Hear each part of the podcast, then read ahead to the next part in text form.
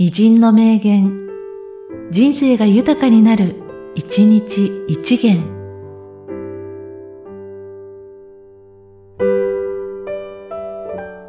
6月15日、空海。物の荒廃は必ず人による。人の承鎮は定めて道にあり。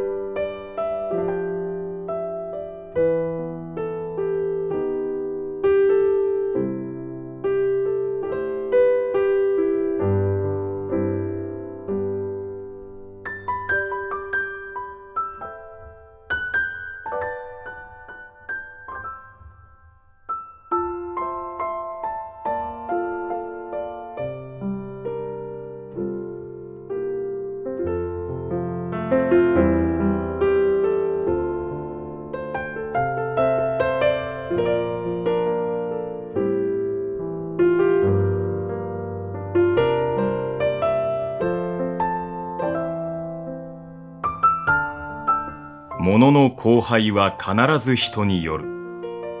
人の承鎮は定めて道にあり。